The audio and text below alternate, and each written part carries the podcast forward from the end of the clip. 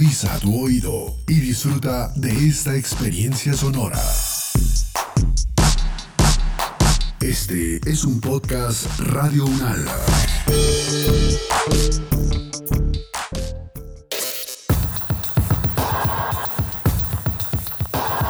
Universo Sonoro.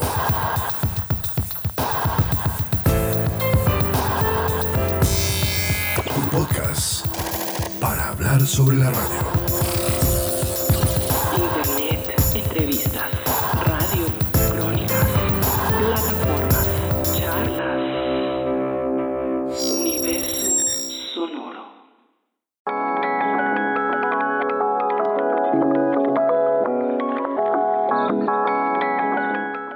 Este universo sonoro de Radio Unal, en este recorrido que hemos hecho durante varios eh, espacios con personajes muy importantes que han hecho ese gran salto de la radio al podcast, no nos podía faltar desde luego uno de los nombres más importantes de la radiodifusión en Colombia y que ahora está marcando un hito importantísimo en el podcast. Regresa a nuestros micrófonos una gran amiga de nuestra casa, Diana Uribe. Diana, bienvenida a este universo sonoro. Ay, encantada, oye, muchas gracias. Qué bueno, qué bueno estar aquí.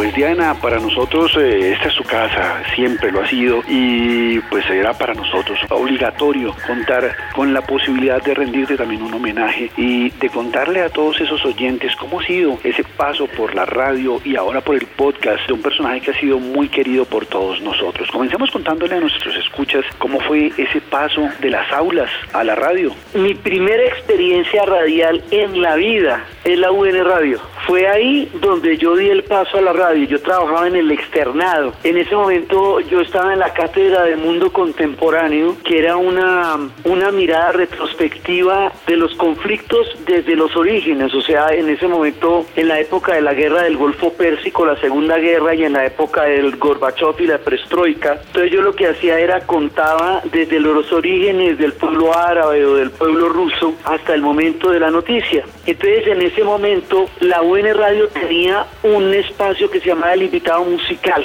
y uno pasaba cuatro programas de una propuesta que uno estuviera haciendo a nivel musical y ellos pues ese era, ese era el espacio. Entonces un día me invitaron Inés Dickman fue la que me dijo que ella trabajaba en la UN Radio y que porque no llevaba yo la propuesta de rock, porque yo dictaba otra cátedra en el externado que se llamaba Contracultura y Posmodernidad que terminó siendo un libro y que fue mi tesis también y todo y ahí yo tengo mucho, mucho tiempo de rock, mucho mucho mucho kilometraje de rock en la vida, hubo épocas en la vida en que yo escuchaba 10 horas de rock diarias, eso era parte de mi vida y sobre todo la relación entre el rock y los movimientos sociales, el rock y la contracultura, era una cosa que siempre, que a mí me gustaba mucho y que la estaba dictando en ese momento en el externado. Entonces ella me dijo, ¿por qué no hace una propuesta con eso mismo para la UN Radio? Y entonces les gustó la propuesta, llevé los cuatro capítulos y me propusieron un espacio de rock en la UN Radio que se llamaría Imaginarios del Rock. Recuerdo que el primer capítulo fue sobre Bob Dylan, el primero con el que salí al aire, y ahí estuvimos cinco años o más, fue, esto fue desde el 93 como hasta el 98. Really don't mind if you sit this one out. Imaginarios del rock. My words, but a whisper, your deafness, a shout. I may make you feel, but I can't make you think. Buenas. Hoy vamos a volver a invitar a alguien que nos ha acompañado aquí varias veces. Vamos a invitar al mordaz por excelencia, esta especie de demiurgo o demonio del rock. Y entonces resulta que un día nos hicieron una reunión con la franja de rock, que era de 6 a 7 de la noche. Y en la, en la reunión, cada uno de los que tenía la franja sabíamos algo del rock, pero juntos no la sabíamos todas. Entonces en esa época era cinco décadas de rock eh, que hacía Fernando los lunes, la hora de la resistencia que hacían Chay, Humberto Junca los martes, los miércoles Psicosis, uno de los primeros programas de metal con María Elena y con Leo los jueves imaginarios del rock que hacía yo los viernes rococó que hacían Pepo y Alejo y luego día un espacio que era el rock del 98 y medio. Con el encuentro de todos empezamos a hacer una como una teoría, una pedagogía de la cultura rock Hicimos un seminario de estética y apreciación del rock en la Cinemateca Distrital y empezamos toda una historia juntos y nos dieron el, programa del rock del 98 y medio. Y bueno, eso fue una época maravillosa, maravillosa y juntos creando toda esa cultura del rock. Fuimos jurados de rock al parque por el colectivo inconsciente, nos llamábamos nosotros. Y entonces, bueno, pues yo estaba ahí y estaba en el externado y ya, esa era mi vida. Y un día fui a una fiesta y me dijeron que hablaba de Yugoslavia y yo tenía muy claro lo de Yugoslavia porque lo venía estudiando minuciosamente. Y yo dije, no, pero esto es una fiesta, sáquenme a bailar. Y dijeron, no, pues hablemos de Yugoslavia y la sacamos a bailar. Y resulta que en esa fiesta estaba una mujer que era amiga de la, de la esposa de Yamid Amat. Y Yamid un día llegó diciendo que los periodistas no estaban entendiendo los cables de Yugoslavia porque había, porque venían serbio-croatas, serbio-bosnios, musulmanes, eh, ortodoxos. Entonces ella le dijo, yo sé quién sabe explicarle eso. Entonces ella a mí más me contactó a través del externado, me invitó a dictar una serie de conferencias en CRMI yo dicté de los cursos que estaba haciendo sobre Yugoslavia, conflicto árabe-israelí, sobre, sobre la salida de Mandela de la cárcel, sobre descolonización africana. Y bueno, e incluso hasta los no alineados, éramos en esa época presidentes de los no alineados. Luego estalla el proceso 8000 y desaparece la faz de la tierra y Colombia se queda solamente mirándose a sí misma. Y a los dos años, Yamina abre Radionet, primera emisora de 24 horas de noticias. Entonces yo lo llamé, le dije, oiga, Yamil, usted abrió una, me dijo, listo, me dijo, me interesa, venga en dos días, dícteme una conferencia sobre el conflicto árabe-israelí para los periodistas de Radionet.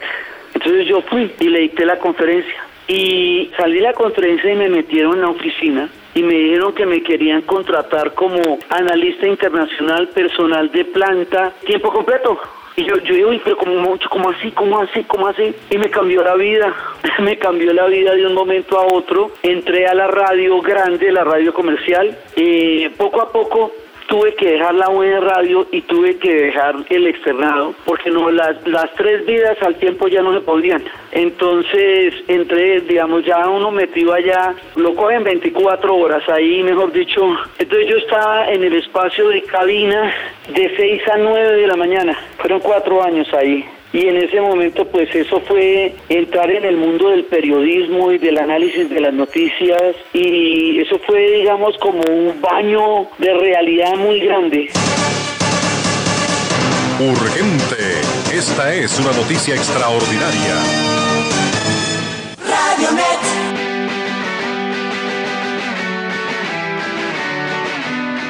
Lo que acabamos de ver es una tragedia terrible en la cual Israel dice que ganó porque le dio una derrota contundente al Hamas, porque atacó sus objetivos y le mató un montón de militares. El Hamas dice que ganó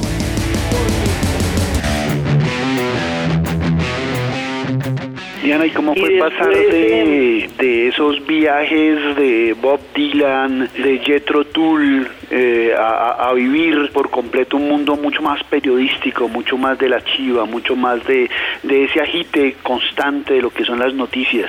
Eso fue muy fuerte para mí, fue muy fuerte, muy fuerte para mí porque yo vengo de la academia entonces, digamos, en la academia no existe la chiva y en la historia tampoco. Esa adrenalina por, la, por lo instantáneo no formaba parte de mi, de mi espectro con el conocimiento.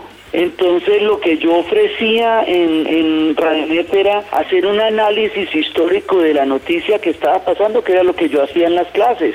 Entonces yo le digo, ¿qué ha pasado en este pueblo para que lleguemos a este punto? No qué va a pasar ahí porque los historiadores no somos adivinos. pero era brutal. Cada 15 minutos había boletines. Eso fue una adrenalina, eso fue un cambio y además esto era, era la Colombia del 94, 95, que esto estaba muy prendido. Era una época muy dura y eh, digamos había que sobrevivir en, entre todo ese mar de noticias tan tenaces que vivíamos y en ese momento estaba cambiando el mundo a una gran velocidad y era tratar de entender los cambios que estaba teniendo en ese momento el mundo. Fue un cambio completo de vida, totalmente, o sea, entré en otra, en otra jugada totalmente distinta. Ahora, cuando uno descubre la radio, la radio es lo más delicioso que hay. Yo creo que nadie se va voluntariamente de la radio, porque eso es, eso es una, eso es una pasión impresionante. Buenas. Bienvenidos al segundo especial de Woodstock en el año 9, en los 50 años, en 1969.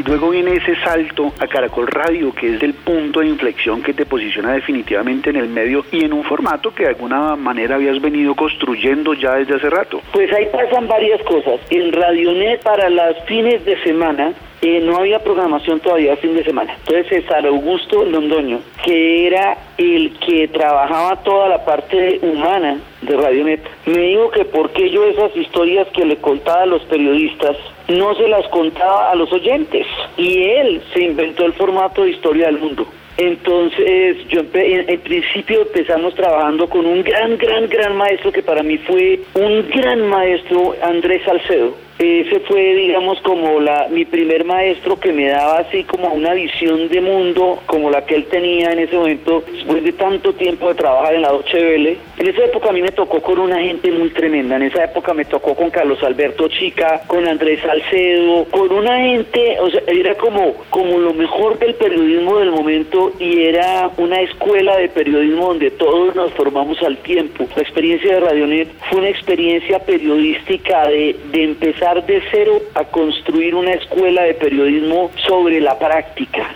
Fue impresionante. Entonces después Radionet poco a poco va a desaparecer y yo paso a Caracol. No, primero, antes, Mático, antes de que pase a Caracol, yo estuve unos meses en la Radiodifusora Nacional. Y ahí me tocó aprender producción desde cero, porque ya Radionet era una emisora digitalizada, la primera emisora digital de Colombia. Y luego, no de Latinoamérica, fue la primera di- digital. Y luego, entonces empiezo otra vez con los cassettes, con los carretes de esos que se veían en emisión imposible. Y aprendí producción, ahí aprendí lo que es producir. De allá voy a pasar a Caracol y en Caracol primero entro con Historia del Mundo y luego me hacen una propuesta para cabina de estar de 6 a, de, pues, de- en el espacio de la mañana con Darío Arismendi y de tener los festivos, especiales para los festivos que me daba siempre la posibilidad de trabajar con música de historia que es lo que a mí más me gusta y entonces ahí empiezan 18 años en Caracol, oye, se volvió toda una, una narrativa de la historia para toda, para toda la gente. ¿Y en qué momento, Diana, empiezas a viajar por el mundo con esto con, con, con esta maravilla de, de- de idea del turismo histórico? Bueno, primero que todo, la visibilidad de la radio me trajo un sueño que yo siempre había tenido, los viajes. Yo soy una viajera, yo soy una nómada, yo nací para viajar. Y yo soñaba, soñaba con viajar hasta el punto de que ya estaba alucinando. Yo veía monzones de verano en una foto metida en radionet dentro de la cabina. Yo dije, "Uy, ya esto es grave. Y resulta que lo primero fue una invitación de la Unión Europea para entender la Unión Europea. Eso fue, eran por, eso lo pasaban por hojas de vida. En el 98 me invitaron, eh, de, por Colombia y Ecuador fui yo, y era para estudiar la Unión Europea eh, y estudiar un país de énfasis. Entonces el país de énfasis que yo cogí fue, escogí fue Alemania. Y eso fue una invitación súper interesante para entender cómo funcionaba la Unión Europea, el Comité de Regiones, todo esto. Luego hubo una invitación al Japón para, mm, para entender la cultura y la historia japonesa. Una cosa maravillosa. Luego una invitación al Brasil para estudiar la ruta del oro. Entonces, eh, digamos, eran invitaciones de los estados y luego eh, una agencia de viajes en ese momento, Felipe Londoño y Hermes, me empezaron a proponer viajar con un grupo de personas y contarles las historias sobre terreno. Pues la cosa más impresionante, el sueño más grande, así con ese formato, empezamos 10 años de viaje. Fui a India, fuimos a India, a Egipto, a Europa del Este, Siria, Líbano y Jordania en el 2005 cuando Siria era un país impresionante y maravilloso y pujante. Fuimos a Indochina, a, Cambodia, Myanmar, Vietnam. Esos fueron como digamos como los viajes más impresionantes a, a Indochina, al Medio Oriente, viajes completamente maravillosos que me abrieron el mundo porque yo tenía el mundo en la cabeza, no había viajado. Y entonces esa experiencia, además que a mí me gusta particularmente los ríos y los mares. Entonces, por ejemplo, pues llegar al Nilo o al Mekong o al, o al Ganges eh, o al Iraguadi, para mí eso, eso me ha dicho cada vez que yo lograba llegar a uno de esos lugares que había imaginado, a mí me gusta muchísimo la geografía, y entonces yo imaginaba los lugares y poder llegar a viajar de un universo que yo había narrado ha sido una de las grandes fortunas de la vida. Entonces empezaron los viajes y también siguieron las invitaciones y otro día la experiencia más impresionante, eh, la invitación del Gloria para la regata del Bicentenario. Fui de, Río de Janeiro a Mar de Plata en el marco de la regata del 2010 y bueno, esa navegación a vela impresionante. Y, con, la radio empezaron los viajes y los viajes eran los sueños. Estuve en el 2017, en el 2018 eh, estuve en Belfast para los 20 años de los acuerdos del Viernes Santo que dieron fin al conflicto de la guerra de Irlanda. Así, digamos, empezaron como a suceder todas estas cosas y, y se me ha abriendo el mundo y empecé a contar también con esos viajes la ruta de la seda, Irán y Uzbekistán. Y luego una nueva temporada de viajes en la que estoy ahorita, que ya es con Paideya, eso es un proyecto donde yo he podido ir a Irlanda, Balcanes, Escandinavia, Europa del Este. Entonces los viajes, digamos, los viajes son como, como la columna dorsal de la vida mía, porque es desde ahí que se saca toda la, la narrativa de cómo piensan y viven los pueblos.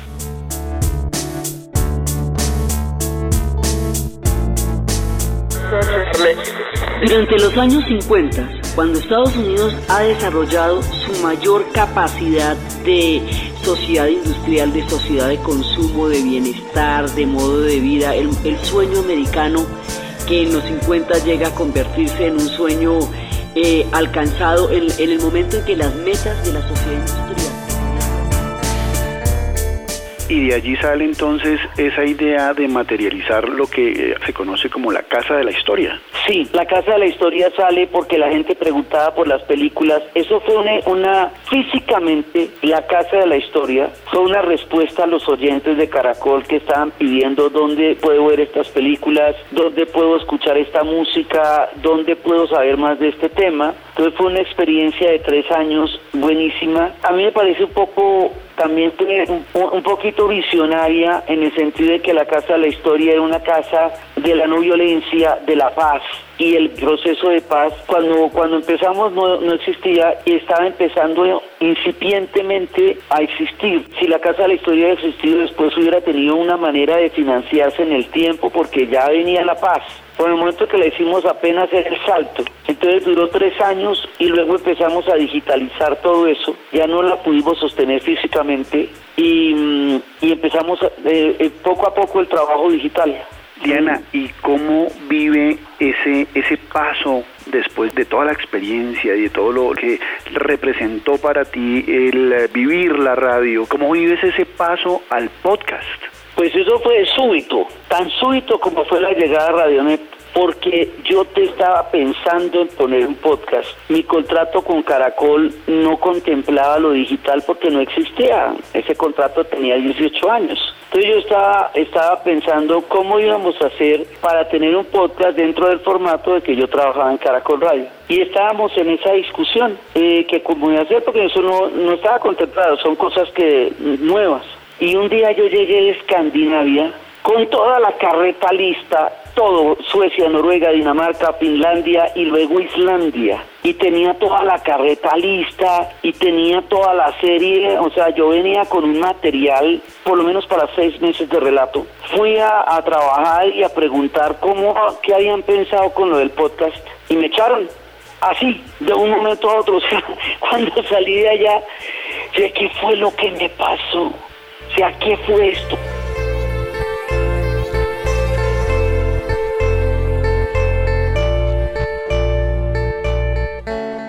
Y entonces yo nunca pensé que, o sea, no, no me imaginé eso. Y entonces, pues el desconcierto fue brutal.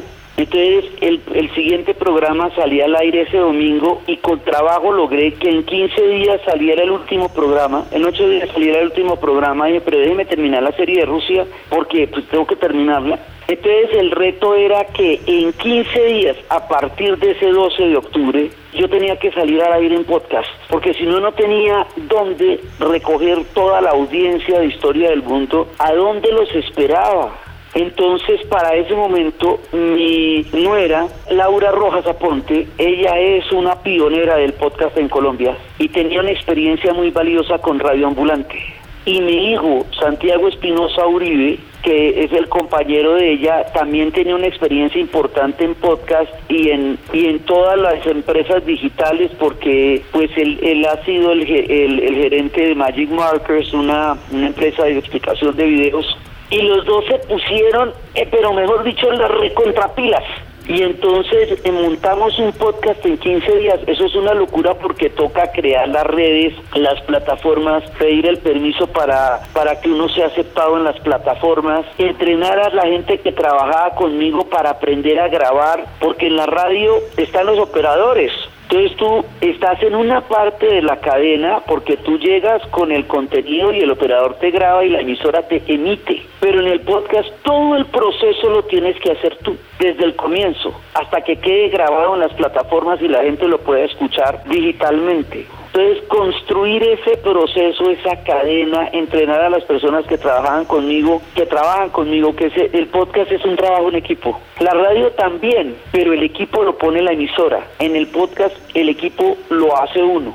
Entonces, eso por un lado. Por el otro lado, el tipo de narrativa es diferente porque la radio es masivo. El podcast es personal, aunque sea masivo. Porque la gente lo va a escuchar cuando quiera. La gente lo va a escuchar a las 5 de la mañana si madruga. La gente lo va a escuchar mientras corre. No tiene una hora de emisión. Los podcasts hoy día se publican el viernes por la noche, el sábado por la mañana ya está el podcast. Y de para adelante la gente lo oye durante la semana cuando lo quiera oír. La radio tiene una hora de emisión. Entonces, eh, la radio es colectiva. En general la escuchamos varios. El podcast lo escuchan más las personas dentro de sus propios aparatos. O sea, en el podcast tú le estás hablando al oído a la persona que lo está escuchando. Eh, el podcast me lleva a América Latina porque por la red sí me están oyendo en Costa Rica, en Argentina, en Honduras. Eh, Eso ya me lleva a un cambio de lenguaje, porque tengo que hablar teniendo en cuenta que hay un público latinoamericano que me está oyendo. Entonces, los- las expresiones coloquiales con las que yo hablo las tengo que explicar, porque no solamente me están oyendo en Colombia, sino en América Latina. El tema de la música,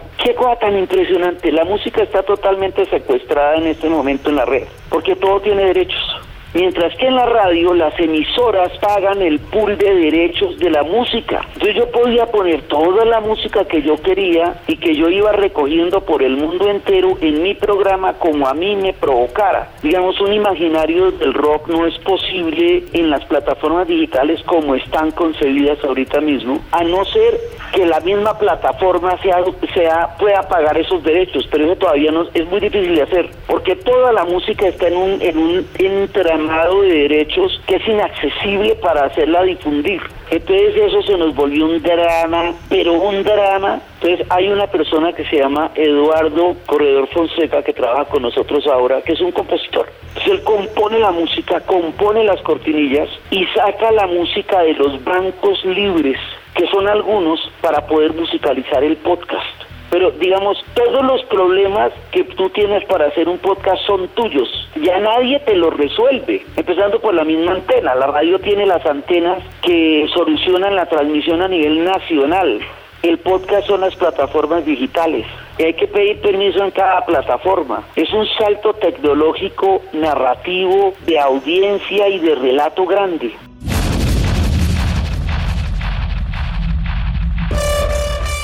Buenas a todas las personas que me oyen, a todos los que me escuchan, a todos los oyentes eh, que han venido escuchando mis historias, les cuento que mi nuevo podcast, dianauribe.fm, ya está al aire el segundo capítulo. Los esperamos para que lo escuchen, que está súper. dianauribe.fm. A cualquier hora lo pueden escuchar y después de haber vivido esa, esa experiencia de lo uno y ahora de lo otro en el podcast, ¿con cuál se queda Diana? Bueno, después tuve la oportunidad de volver a RTBC con una historia de Colombia que fue la que yo siempre he querido narrar, que es una historia que empodere, una historia, digamos, las historias de Colombia que yo he querido narrar, o era la de la paz, y seguirá siendo porque eso es nuestra condición de perspectiva histórica y futuro, o es una historia que empodere, porque nosotros somos un país absolutamente maravilloso con un sentido muy terrible de fatalidad colectiva. Entonces, ese viaje por las regiones de Colombia, uf, qué experiencia tan impresionante para RTBC, primero por las independencias el año pasado y luego, y luego esa. A la una y 30 minutos del día. Buenas. Bienvenidos, bienvenidos a nuestro capítulo número 7 de la historia de la radio y la radio en la historia. Y haber trabajado en RTBC me permitía también llegar a regiones remotas de Colombia, donde todavía la conectividad no lleva el podcast. Pero por el otro lado el podcast te conecta con otra generación que tiene otro tipo de relato. A mí me gusta mucho el podcast porque es muy cómodo para, digamos, yo tuve que crear un estudio en mi casa. Entonces yo tengo un estudio en mi casa, yo ya grabo aquí. Entonces ya los problemas técnicos los solucionamos, ya es una cosa mucho más, eh, digamos, mucho más a la mano. Entonces yo me siento muy cómodo dentro del podcast, pero la radio sigue siendo una experiencia absolutamente maravillosa porque eso es mucha gente escuchándolo a uno, digamos, son, son narrativas y experiencias distintas pero ambas son experiencias muy, muy valiosas y la radio. Por eso el primer podcast que yo hago es una historia de la radio porque lo que yo quiero hacer cuando empiezo a pasarme al podcast es agradecer a la radio la vida que me ha permitido. Entonces por eso es que es una historia de la radio desde el comienzo, ahí, ahí vamos pasando por todos los primeros 15 capítulos de, del podcast cuando salimos al aire era precisamente la radio comunitaria, la radio durante la guerra, la, durante las guerras mundiales, la radio estudiantil, las emisoras juveniles, eh, la radio en América Latina, o sea, todo, todo, toda la experiencia de la radio, porque para mí la radio es uno, digamos, de los, de los hechos más trascendentales de la comunicación humana. La radio genera un fenómeno que nadie se puede imaginar y Colombia es un país radial. La radio me permite a mí ser porque este es un país oral y lo mío es una narrativa, es la oralidad. Entonces es en la radio donde eso ha tenido la cabida y ahora el podcast que vuelve también a... El podcast también puede tener formatos parecidos a las de las radionovelas, porque tú estás contando historias continuadas. Entonces me parece que se complementan, son audiencias diferentes, pero se complementan en culturas orales, colectivas, que van generando comunidades. En el podcast la comunidad es lo clave.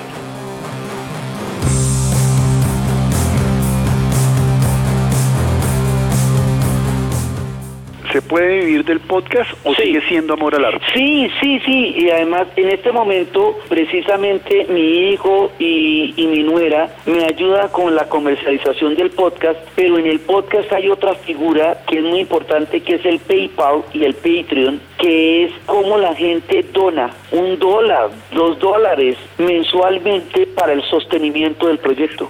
Se puede. Yo vivo en este momento completamente del podcast. Pues solamente nos queda decirle muchas gracias a Diana Uribe, eh, la creadora del podcast más escuchado en Colombia y uno de los pioneros en Latinoamérica y que sin lugar a dudas está marcando un hito dentro de las formas de comunicar en, en el mundo. Diana, muchísimas gracias por habernos acompañado hoy en este universo sonoro. Pues mira, eso para mí es un honor, una delicia, una cosa fantástico poder contar esta historia allí donde es el origen de todo, en la buena radio. Qué maravilla, gracias por esta entrevista tan bacana. Esta que ha sido y que seguirá siendo tu casa, Diana, que la pases muy bien y de nuevo gracias por siempre estar en los corazones de nuestros escuchas. Bueno, un abrazo, muchas gracias.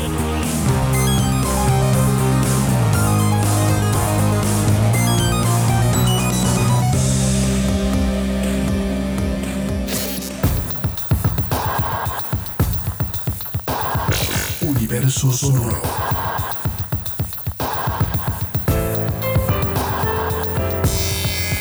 Podcast para hablar sobre la radio.